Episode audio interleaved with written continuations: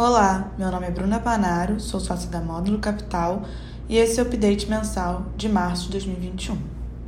O mês de março foi marcado pela forte valorização do Ibovespa, acompanhando as bolsas internacionais que responderam ao avanço da imunização nos Estados Unidos, pela aprovação do pacote de estímulos à economia americana de 1,9 trilhões de dólares e ainda pelo anúncio de um novo pacote de investimentos na infraestrutura americana de 2,2 trilhões de dólares. No Brasil, o avanço da Covid-19 para patamares recordes sobrecarregou o sistema de saúde. Vários estados e municípios aumentaram as medidas de restrição de circulação para conter a disseminação da doença. Paralelamente, a aceleração da imunização da população brasileira ganhou tração no mês, sendo sua evolução fundamental para a recuperação da economia.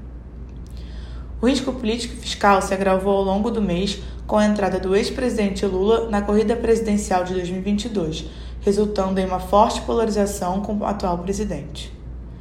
Apesar da promulgação da PEC emergencial, a aprovação pelo Congresso de um orçamento inexequível, segundo a equipe econômica, reforçou a preocupação com o teto de gastos e o equilíbrio fiscal.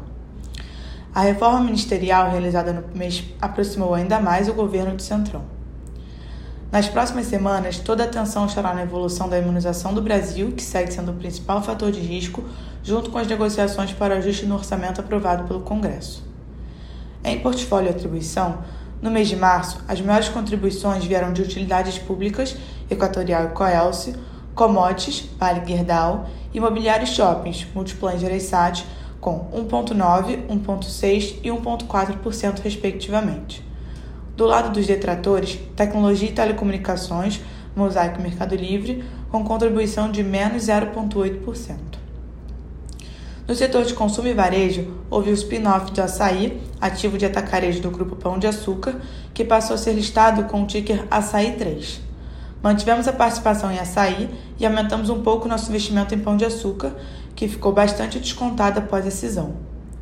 Também em março, reduzimos um pouco nossa exposição em Vale e zeramos nossa posição em Smiles. Por último, no setor de tecnologia, iniciamos uma posição em Stone, empresa que conseguiu se posicionar como um player relevante no mercado de adquirência e agora cresce em serviços bancários e de software de gestão. A exposição do fundo fechou o trimestre em 91%. Esse foi o update mensal de março de 2021. Obrigada e até a próxima.